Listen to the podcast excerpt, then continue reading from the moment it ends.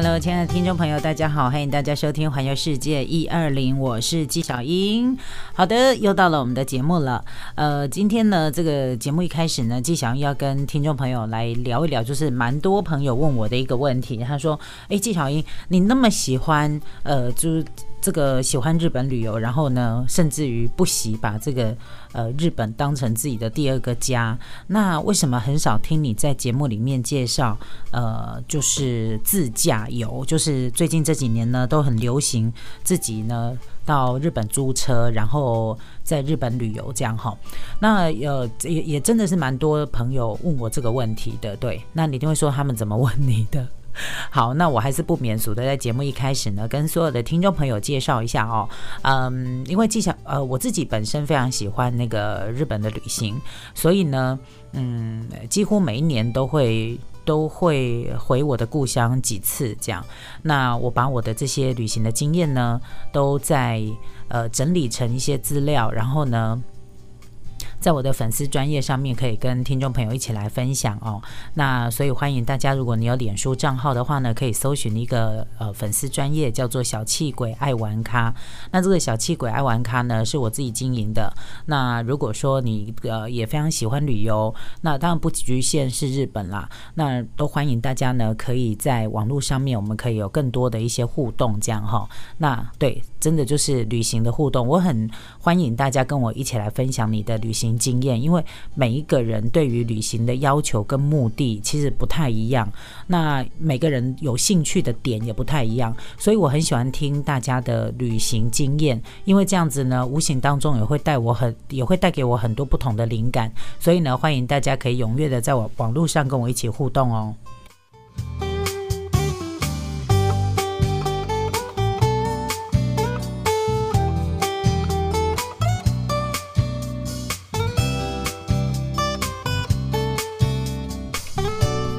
好的，我说呢，每个人对于旅行的需求，还有每个人的旅旅行的目的，其实不一样，所以我很赞同，就是呃，旅行要分龄分众。什么叫做分龄分众呢？不同的族群，它其实对于旅行的需求它不一样。那不同的年龄玩的也不一样。比如说，如果你是有小孩，这这有小孩的这个朋友的话呢，诶，小孩一定很喜欢去游乐园。可是呢，我们大人不喜欢游乐园呢，怎么办呢？那你还是非得要带。孩子就是我们偶，我们也是要配合小朋友有小朋友喜欢的行程，或孩子有有喜孩子喜欢的行程，偶尔我们还是要互相配合一下嘛，对不对？所以这个就是需求不一样。那如果说呢，这个呃年纪稍长一点的大哥大姐啊，他们可能在呃如果体力还 OK 的话呢，我相信他们应该都很喜欢深度旅游。深度旅游就是说，他不需要每天一直不断的在换饭店。然后，或者是呢，他移动的那个范围要变得很大，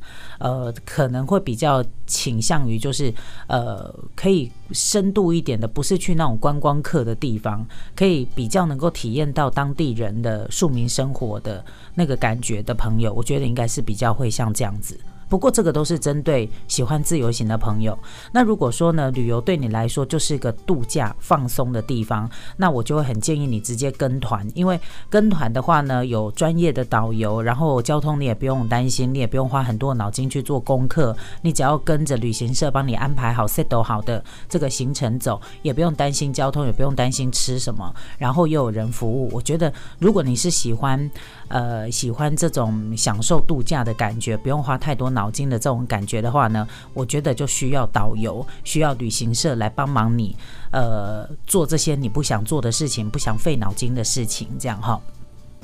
那如果是以我自己的话呢，其实，呃，我我常常讲说，每个人对那个旅行的需求不一样嘛，我也是，其实我还蛮引咎于，就是在呃设计我自己的行程，或者是在安排。安排我想去的地方之前做的功课，虽然非常的烧脑哈，然后也很累。说真的，因为平常你还要上班，然后你可能还要排行程什么的，其实我都这个真的很辛苦。可是我我觉得蛮引咎的，因为嗯，在我可能在挤出一天当中的一些空档时间的时候呢，我可以思考一下，说，诶，我这一趟的旅行，我我想要走什么样的路线？我想要是一个什么样的感觉的旅行？那呃，这个当然就是每个人的需求不一样嘛。我自己本身也是一样的。那呃呃，我也跟很多的朋友分享过，就是说，为什么我很少在节目里面谈到自驾哦？我会介绍，我知道呃，怎么样让大家可以很轻松的。然后很顺利的到日本去自驾，但是我自己本身，我说真的，我自己没有体验过自驾哦。一方面是因为我去的地方呢。呃，真的不太需要去租车，因为呃，我这几年大概就是关西地区，然后关东地区，它其实像呃大阪、京都也好，或神户也好，然后呃，或者是呢这个东京啊，不管是你到千叶县啊，然后甚至于呃这个静冈啊这些地方，嗯，交通都很方便，好，就是它的大众运输系统做得非常好，而且非常绵密，说真的不太需要。用到自驾的方式，那也许有人喜欢享受开车的感觉，然后那当然这个需求不一样嘛，哈，我我我再次的提到就是需求不一样的部分。那我去呃，因为我自己本身比较倾向深度旅游，所以呢，曾经也有朋友说，哎，我常常看你关，常常去关西，你怎么那么喜欢去关西呀？去那么多次，你不烦不腻吗？那我还是不免俗的要告诉大家，你知道光是一个关西地区，一个正近畿地区，它包含的范围有多广泛吗？其实你根本就，你你就算去一百次的自由行，我觉得你根本就不够，就是没有办法每个地方你都很了若指掌。那我我的目的不是要了若指掌，而是说能够嗯更深层的去体会。去体验他们当地的庶民生活，比如说当地的上班族吃什么啊，然后他们的那个呃经济活动大概都是什么样，什么样的产业比较多啊，然后或者是呢他们的商店街，或者是他们的庶民生活跟其他的地方有什么不同？我觉得就是要去过很多次之后，你才有办法做比较，因为你光是一个大阪跟一个京都，它其实差异就蛮大的。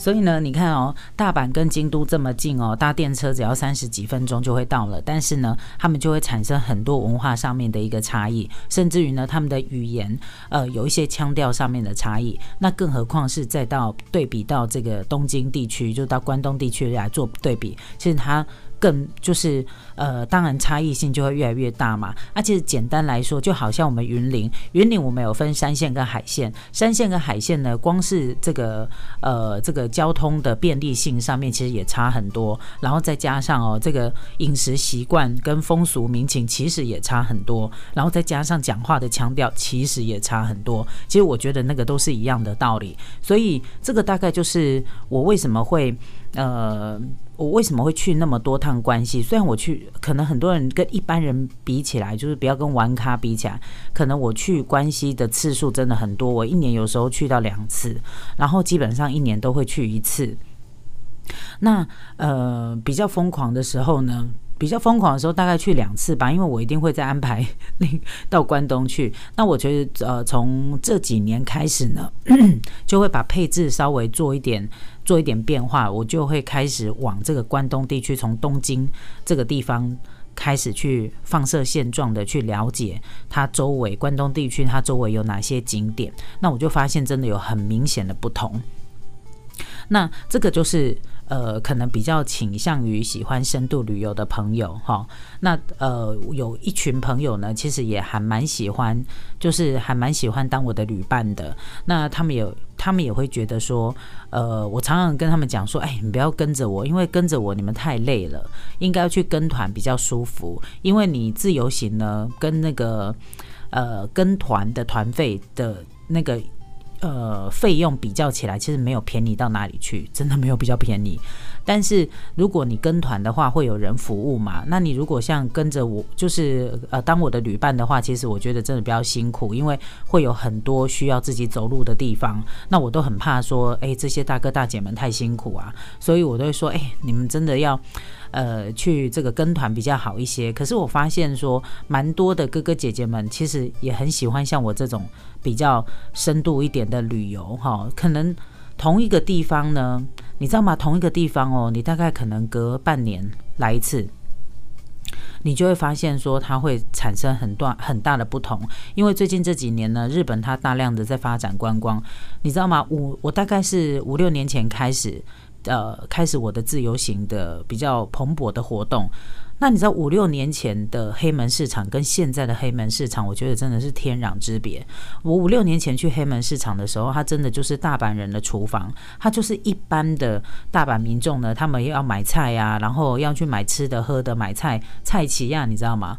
那它呈现的就是一个像我们的菜齐亚那种面貌。可是现在呢，我觉得它根本就是一个观光的商店街，因为。观光客越来越多，然后呢，里面的店家其实也都一直不断的汰旧换新。以前真的就是卖鱼、卖肉、卖菜，耶，现在不一样了。现在呢，还有是很多的药妆店，然后很多欧米亚给店那些很多。你知道早期其实没有那么多，它就是一个很。很平民化的市场，可是到后来，我觉得它的价格都变得非常的高贵，我觉得蛮可怕的。所以我后来发现，其实不是只有今年才这样，我大概隔一年两年再到黑门，我每年几乎都会去黑门市场。我觉得真的差，就是变化真的太快了，所以我现在呢也不会把。也不太会把大阪的黑门市场列为我的必游的项目之一，虽然它里面还是有一些老店依然还在了，我还是很喜欢，比如说那个石桥的那个 那个关东煮啊，那是我每次去一定必必点必吃的关东煮，它还在，好不好？还是保持着原来那样子的一个面貌，里面的老店还是很多，但是呃，有一些呢本来没有在那边的店家呢，现在也越来越多了，所以我说它真的变得越来越观光哈。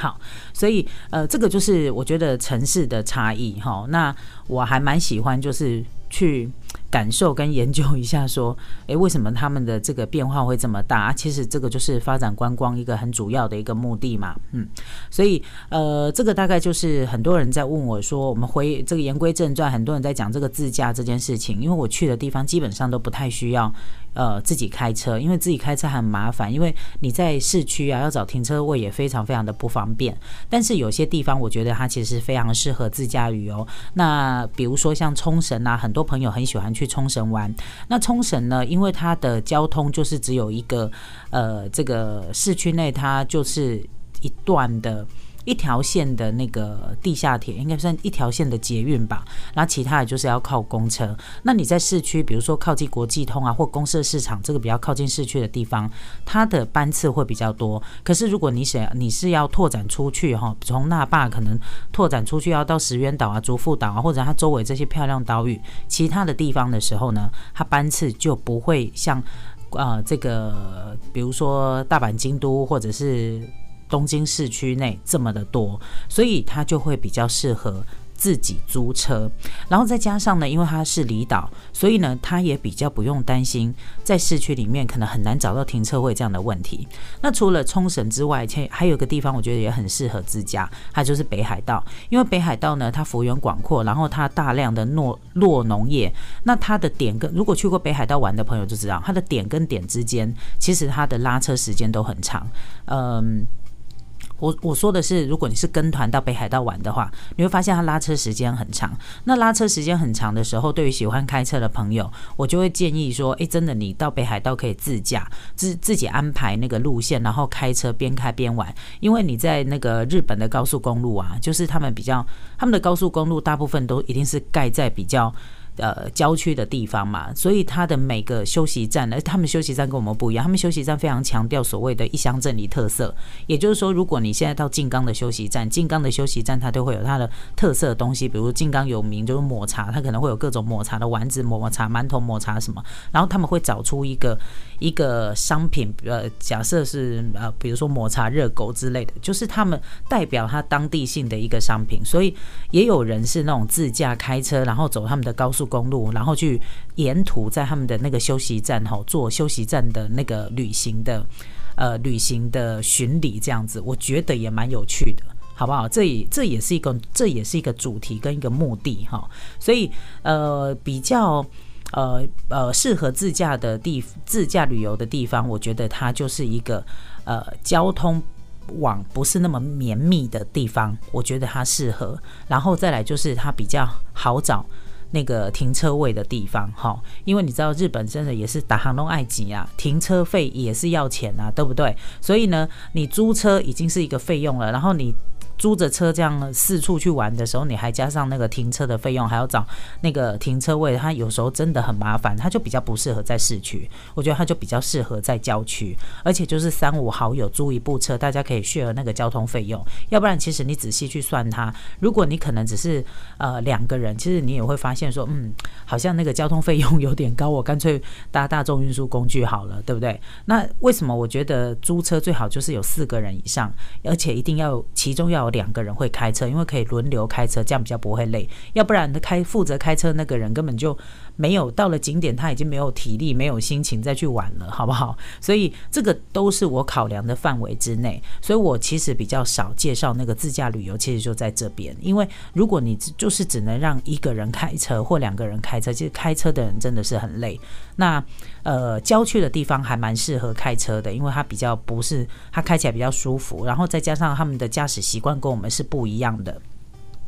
所以有时候你一时要去习惯那个他们的那种驾驶的方式，其实你也会觉得我们是那个左驾嘛，他们是右驾嘛，其实刚开始哈。很多人都会不太习惯，因为台湾现在只要把我们的驾照到监理站去换成日本译本的，就是换成日文的驾照，你就可以在日本租车了。因为日本是呃承认台湾的这个驾照的，所以。